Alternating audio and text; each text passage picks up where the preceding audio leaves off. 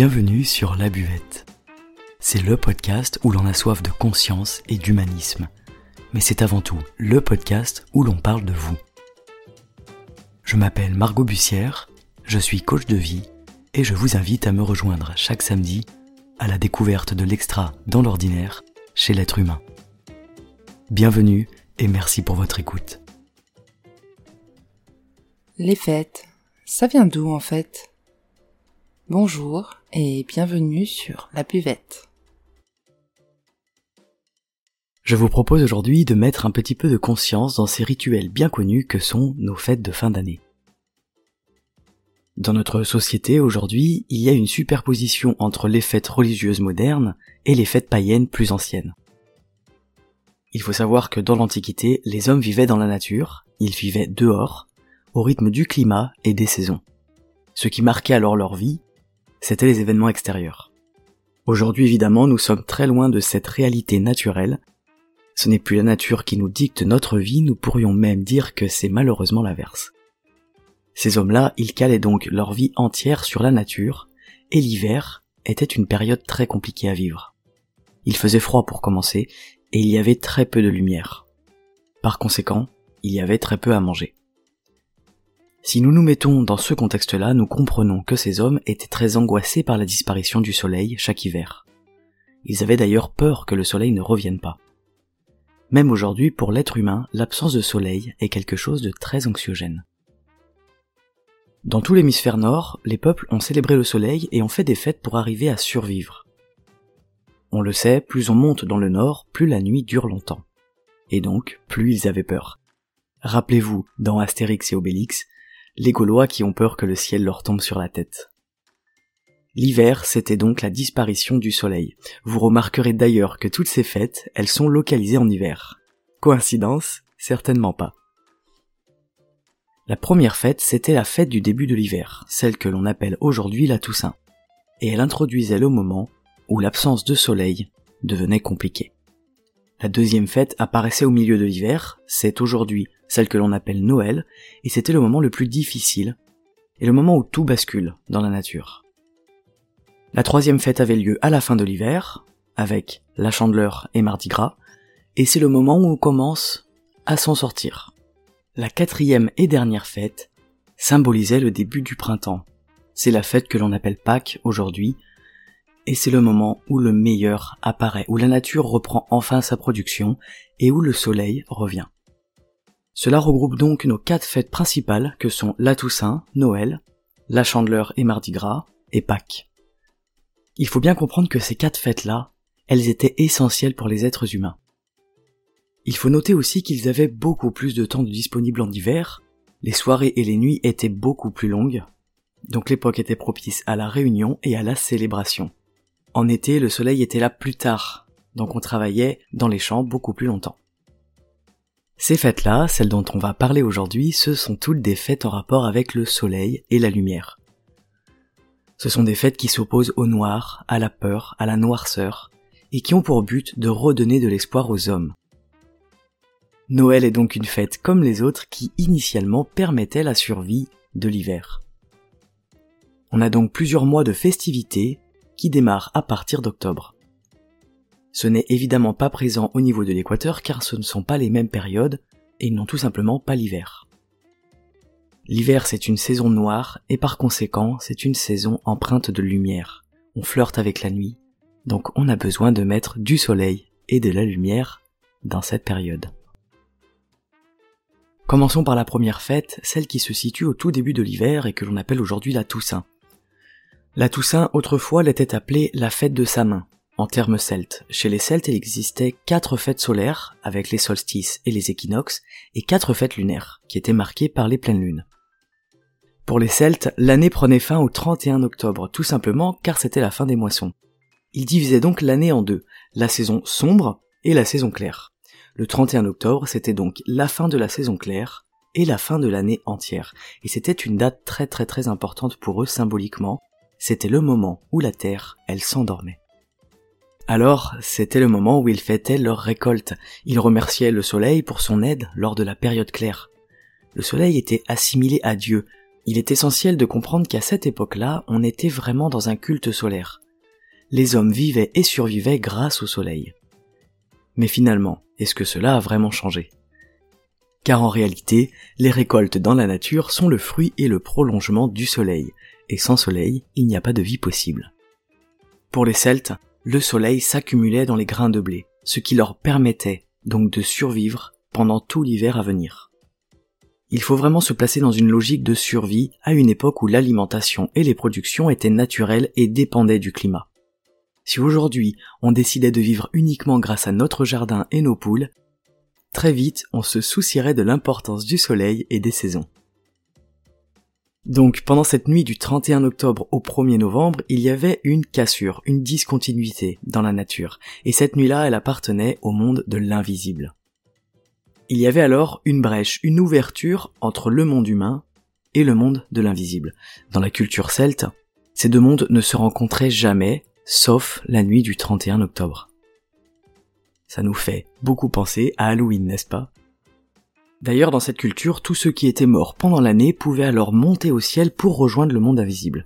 La porte demeurait ouverte pendant plusieurs heures, alors les morts pouvaient monter, mais évidemment, certains pouvaient également redescendre il existait une notion de communication entre ces deux mondes, une seule fois dans l'année, une fois seulement, les esprits pouvaient revenir. Vous vous doutez bien qu'il fallait trouver une solution pour ne pas se faire embêter par ces esprits. Ils ont donc mis en place des rituels très particuliers pour célébrer les morts. Ils allaient jusqu'à éteindre les feux dans leur propre maison, alors que c'était la chose la plus importante et qu'il fallait impérativement l'entretenir. Mais ce soir-là, il ne restait qu'un seul feu qui brûlait, et c'était le feu entretenu par les druides, depuis un an très exactement. Car ce feu-là, il avait été allumé l'année d'avant comme symbole du nouveau soleil. Il avait été entretenu avec du bois d'un chêne sacré. Les druides, c'étaient les maîtres du feu. Alors, le 1er novembre, chaque habitant prenait du feu sacré et rallumait son foyer. C'était le symbole du nouveau feu qui démarre et donc de la nouvelle année. On remarque que le signe du soleil est partout, d'ailleurs il tuait aussi un taureau blanc, blanc en rapport avec la lumière, le soleil, un taureau qui était élevé exprès pour ce moment-là. Il y avait également la cueillette du gui, et il ne le cueillait pas n'importe comment, puisqu'il coupait le gui avec une faucille en or en forme de lune, et le réceptionnait dans un drap blanc. Il préparait des plats, des fruits, des pommes, des noisettes, et des gâteaux faits en forme solaire. Souvent d'ailleurs, ils mettaient des anneaux en or à l'intérieur de leur gâteau, et celui qui trouvait l'anneau avait de la chance car il portait le soleil avec lui, et il allait trouver l'amour dans l'année qui arrivait.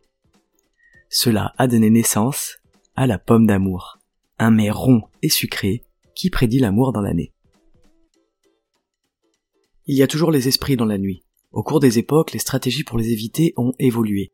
Il y a d'abord eu l'histoire du feu, mais il y a eu également le déguisement, c'était dans le but que les mauvais esprits ne nous reconnaissent pas. Mais ensuite, on s'est déguisé non plus pour se cacher, mais pour leur faire peur. Sont nés alors les déguisements effrayants. Également pour que les esprits n'entrent pas dans les maisons, on mettait à manger dehors, afin qu'ils puissent se nourrir, puis repartir. Les couleurs associées à cette fête étaient le noir qui symbolisait le sombre et la nuit, et le jaune qui symbolisait le soleil. Chez les Romains, la fête des morts était célébrée avec des cierges et des lanternes toujours dans une idée de lumière et de soleil. Ce qui est intéressant, c'est que l'église catholique n'a pas aimé cette fête, la fête de sa main. Avec les beuveries, les banquets, les danses, etc. Ils ont donc décidé de transformer cette fête en la fête de la Toussaint, qui n'a donc en réalité aucun support biblique, aucune signification. C'est simplement une fête païenne qui a été prise et changée. En Amérique, la fête de sa main est devenue Halloween, car les païens sont allés là-bas avec leur culture. On retrouve donc la notion de déguisement, de déguisement effrayant, de friandises et de mets en offrande, et évidemment les bougies ainsi que les couleurs noir, jaune et orange. À l'époque d'ailleurs, ce n'était pas la citrouille le symbole, mais bien le navet. Halloween a été pratiqué sans interruption depuis 3000 ans en Bretagne et l'Église, elle s'est battue contre cette fête païenne, mais elle n'a jamais réussi à s'en débarrasser. Au 8e siècle, Grégoire III instaure la fête des saints, début novembre, pour s'opposer à la fête de sa main. Voilà pour cette première fête. Passons à la deuxième fête, Noël, qui se déroule au solstice d'hiver. Après la fête de sa main, on entrait dans l'hiver, dans le froid, dans l'inactivité et l'angoisse du jour qui baissait petit à petit. Pour tenir, les hommes préparaient alors le solstice d'hiver qui a lieu le 21 décembre. Ils attendaient avec impatience mais également avec peur. Il faut bien comprendre qu'ils exorcisaient la nuit la plus longue, et pour ça ils ne dormaient pas, ils jouaient, ils faisaient de longues veillées. Et ils restaient tous ensemble, tous rassemblés, ils avaient très peur en réalité que le soleil ne revienne jamais. Il fallait être ensemble, regroupés. Cela donne aujourd'hui la tradition d'éveiller au coin du feu, le côté populaire, le fait d'être rassemblés. Ils utilisaient beaucoup de lampes et de bougies également. D'ailleurs, Noël vient de Noyo, El, qui signifie le nouveau soleil, la fête du solstice dans les cultures anciennes. Alors Noël chez nous symbolise la naissance du Christ, on organise des cérémonies religieuses célébrant l'enfant divin dans une crèche, mais en réalité, mesdames, messieurs, Noël n'a rien de chrétien. À la base, on ne fête pas la naissance du Christ, d'ailleurs, les dates de sa naissance ont changé au cours du temps. Avant, il était né le 18 novembre, mais également le 28 mars. Sacré petit imposteur. Voyons ensemble d'où vient la tradition de l'Avent. La tradition de l'Avent, c'est le symbole que les jours vont recommencer à grandir, c'est le retour du soleil, c'est le dégel, et donc le réveil de la nature. En réalité, chaque dimanche, les hommes allumaient une bougie supplémentaire. Ils augmentaient ainsi la luminosité, au fil des semaines, plus il faisait nuit. Ces bougies, elles étaient mises dans une couronne faite de végétaux qui étaient toujours verts pour garder la vie de la nature. Il y avait donc du gui, du sapin et du hou. La couleur des bougies est importante aussi, elle doit évoquer la survie et la lumière, elles étaient donc blanches et rouges. Il y en avait quatre de bougies, et le nombre 4 symbolise les quatre saisons. Cette couronne est donc un symbole d'espoir et de lumière. Le soir du solstice, il y avait la fête du gui et la fête du soleil. La fête du gui, elle est associée au végétal, et ces deux fêtes sont évidemment liées. Le gui est un symbole d'immortalité et de vigueur car c'est une plante qui survit toute l'année. Il est aussi associé à la lune, c'est pourquoi on le ramasse sur un chêne qui est l'arbre du soleil, l'harmonie entre lune et soleil. C'est un moment d'équilibre. On ramasse le gui avec une faucille d'or en forme de lune, comme je vous l'ai expliqué précédemment. L'or c'est le symbole du soleil, et la forme de la lune c'est le symbole de la lune. Le gui devait donc tomber dans un drap blanc pour symboliser la lumière et le soleil, il ne doit surtout pas tomber sur le sol gelé, car il doit persister, il doit survivre. Le gui est ensuite accroché à la porte des maisons pour son symbole, et quand la nuit tombait, commençait enfin la fête du soleil. La fête du soleil, on l'a faite au cœur de la nuit, au moment où il n'y en avait pas. Les hommes faisaient un petit feu qui devait durer, car l'enjeu était la possession du soleil. Après ce solstice, il y avait douze jours de fête, c'était en réalité douze jours un petit peu hors temps, car les peuples anciens ne calculaient pas l'année selon le soleil, mais bien selon la lune, et donc selon les mois lunaires. L'année solaire et lunaire ne sont donc pas pareilles, il n'y a que 354 jours pour l'année lunaire. Il reste donc un laps de temps de 12 jours, qui correspond aux 12 mois de l'année, pendant lesquels les hommes faisaient la fête.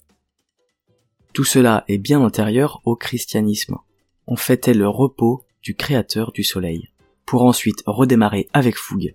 D'ailleurs en Bretagne, ces douze jours existent encore. Parlons de la bûche de Noël. Certains Celtes utilisaient un morceau de la bûche de l'année passée pour allumer le feu de l'année suivante. Certains le faisaient avec une bûche du solstice d'été, car le soleil à ce moment-là était à son apogée. Il y a toujours cette idée de continuité du feu et de la bûche sacrée. Cette bûche devait être grosse pour tenir très longtemps, car c'était la nuit la plus noire et si le soleil s'éteint, les esprits mauvais pouvaient arriver. Ça nous rappelle la nuit de sa main. Donc la nuit du solstice, on fait brûler du feu, au cas où le soleil ne revienne jamais. C'est vraiment une idée de rituel de protection, qui est axée sur la lumière. C'est d'ailleurs la symbolique du bois qui sert à entretenir le feu toute l'année afin qu'il ne s'éteigne jamais. C'est pour ça, mesdames, messieurs, que l'on mange une bûche glacée à Noël. C'est intéressant de mettre du sens sur notre dessert et comprendre que la bûche a vraiment un sens dans notre histoire. C'est un symbole très fort. Vous connaissez tous la messe de minuit qui à la base était organisée afin de rester tous ensemble et de rester dans l'église, car celui qui en sort risque de rencontrer des esprits. Alors d'où vient le sapin de Noël et les cadeaux au pied du sapin? Nous avons choisi le sapin de Noël, tout simplement parce que le sapin, c'est l'arbre qui reste vert tout l'hiver. C'est l'arbre qui symbolise la vie, la chaleur, le soleil. D'un point de vue de la mythologie, nous avons une toute autre définition. Nous allons parler de Nemrod. Sa mère a été fécondée par les rayons du soleil selon la légende, et lui, il est né dans une grotte. Lors de sa naissance, la constellation de la Vierge est apparue dans le ciel. Nemrod, il a transformé une bûche en sapin, et donc depuis sa mort, le sapin est son symbole. Les Perses mettaient donc des cadeaux sous ce sapin pour fêter, pour célébrer ce personnage historique qui a été le fondateur de Babylone et qui a été très important dans l'Antiquité perse. C'est celui qui a fait renaître le monde après le déluge. Il a fait construire la fameuse tour de Babel. Petit à petit dans l'histoire, il change de nom et finit par se faire appeler Bel, ce qui donnera Belphégor, Belzébuth, etc. Le nom de sa mère signifiait Pâques, car selon la légende, elle est née d'un œuf divin, elle représente donc la déesse mère. Son nom va évoluer en Ishtar, puis ensuite devenir Isis en Égypte. Nemrod ou Bel était le dieu solaire sur terre sa mère la Vierge et son père le Dieu du ciel. Et ce personnage-là, on le fêtait le 25 décembre. On fêtait le Fils de Dieu qui sauve les hommes pécheurs. Et tout cela, mesdames, messieurs, 1600 ans avant Jésus-Christ. Après ce solstice, les hommes retrouvent enfin la foi. Cependant, il n'y a plus rien à manger. Si l'hiver se prolonge, la nourriture deviendra problématique. L'épiphanie est fêtée le 6 janvier, et l'on faisait un gros gâteau rond à base de blé, le blé qui apportait le soleil pendant toute l'année, et qui aujourd'hui sert à nourrir encore les hommes. C'était une date beaucoup plus importante que Noël, le 6 janvier, car Noël ça n'existait même pas. Le 6 janvier, c'est le premier jour où l'on voit grandir le jour à l'œil nu. D'où la fête de l'épiphanie. Et en réalité, la galette, c'était un symbole du soleil, une façon de célébrer à nouveau la lumière, le soleil et le renouveau de la vie. Dans le monde romain, c'était la renaissance de la lumière et de Dionysos. Voilà pour l'épiphanie. Nous allons passer à la troisième fête, la chandeleur. La chandeleur, c'est la fête des chandelles, et donc de la lumière. C'est la croissance du soleil chez les Celtes. C'est pour ça qu'ils faisaient des mets ronds et jaunes, que l'on appelle des crêpes. Les cierges étaient allumés à minuit comme symbole de renaissance, car la chandeleur c'est le moment où l'on s'inquiète de la nourriture, et on fait une grande fête gourmande pour exorciser le sort. D'ailleurs, on ne mange jamais la première crêpe car elle est ratée et elle n'est pas ronde, et donc elle porte malchance. La chandeleur c'est vraiment la fête importante car c'est le début de l'activité agricole, c'est le moment où on range la crèche, c'est la fin du cycle de Noël. Après la chandeleur, il y a le carnaval, c'est une fête païenne qui aujourd'hui est dite chrétienne. Les riches se déguisaient en pauvres, les pauvres se déguisaient en riches, les parents se déguisaient en enfants et les enfants se déguisaient en parents. Et ce jour-là, personne ne pouvait être condamné, quoi qu'il fasse. Le carnaval a été ensuite associé à Mardi Gras, qui précède le carême, mais ça a été une association faite par l'église, bien sûr. Mardi Gras, c'est la fête du printemps, c'est le moment où on peut vraiment travailler la terre, où on retourne dans les champs. Cependant, il n'y a rien de visible dans la terre, on n'a pas encore à manger. Donc on mange tous les restes que l'on a, puis ensuite s'ensuit une période de disette jusqu'à la prochaine production. On l'appelle donc mardi gras tout simplement, car ce qui avait persisté pendant l'hiver, c'était les graisses, c'était les huiles et les céréales. Ils organisaient une grosse fête avec tous les restes, avec toutes leurs réserves, puis démarrait la période de carême, qui se fait tout simplement parce qu'ils n'ont plus rien à manger. Dans toutes les religions, il y a le carême, il arrive toujours au même moment, c'est naturel, c'est d'ailleurs très bon pour nous. Petit aparté, nous le savons aujourd'hui, manger peu pendant 40 jours détruit les cellules cancéreuses du corps. Mardi gras, c'est donc 40 jours avant la fête de Pâques, ce qui donne le carême de 40 jours. C'est d'ailleurs très intéressant car c'est la période associée au foie. Donc si vous voulez tenter le jeûne, une fois dans l'année, choisissez ce moment-là, c'est très propice, ça régénère, ça fait du bien à la santé. Ce que l'on entend par période du foie, c'est tout simplement à ce moment-là que votre foie se nettoie. Nous terminons avec la dernière fête, Pâques. Pâques, c'est le moment où l'on commence à retrouver de la nourriture. On peut commencer à manger l'agneau qui est né juste avant. C'est le réveil de la nature, et là il est visible et il est comestible, c'est vraiment le retour à la vie. À Pâques d'ailleurs on mangeait des œufs car c'était le symbole de retour à la vie, l'œuf est vraiment un symbole de fécondité. C'est un symbole qui est d'ailleurs partagé de la Chine à l'Égypte sans exception. Pour les Grecs, Pâques c'était le retour de Perséphone, c'est vraiment l'idée de la renaissance des dieux. Le lapin de Pâques était également un symbole de fertilité d'ailleurs. Autrefois, offrir un lapin en chocolat, c'était comme une demande de sexualité. Intéressant, n'est-ce pas? Le catholicisme a absorbé toute l'histoire et se l'est approprié, mais ils n'ont rien inventé, car notre culture est pétrie de choses beaucoup plus anciennes. On croit que l'on a des symboles chrétiens, mais au fond, toutes ces fêtes, tous ces symboles sont beaucoup plus universels comme vous pouvez le constater dans ce podcast. D'ailleurs, la notion de symbole ne peut s'inscrire que dans une logique de temps. C'est dans le passé que le symbole se construit. Si je sors du temps, il n'y a plus de symbole. Mais ça, c'est un autre sujet et je serais ravi de faire un podcast sur les symboliques.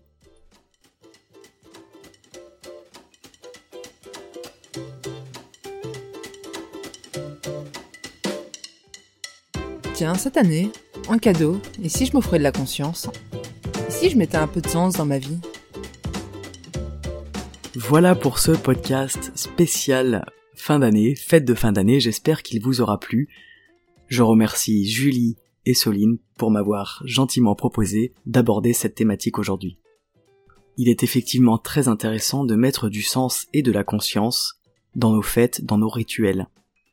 Vous saurez maintenant pourquoi on mange une bûche, au dessert, d'où vient le calendrier de l'Avent, le sens de la messe de minuit, le sens du sapin et des cadeaux au pied du sapin. Si cet épisode vous a plu, n'hésitez pas à le diffuser, à le partager à vos amis et pourquoi pas à me laisser un petit commentaire. Si un épisode sur le 25 décembre selon les cultures vous intéresse, je serai ravi d'enregistrer ce podcast pour vous. Je vous remercie pour votre soutien, vos messages, votre engagement auprès de cette chaîne de podcast. Ça a beaucoup de sens pour moi. Venez me suivre sur les réseaux sociaux, sur Facebook et Instagram sous le nom Margot Bussière, et venez choisir vous aussi, pourquoi pas, le prochain épisode. En attendant, prenez soin de vous, mettez de la lumière dans votre cœur et profitez des fêtes de fin d'année en famille, en conscience. Je vous donne rendez-vous samedi prochain pour un nouvel épisode.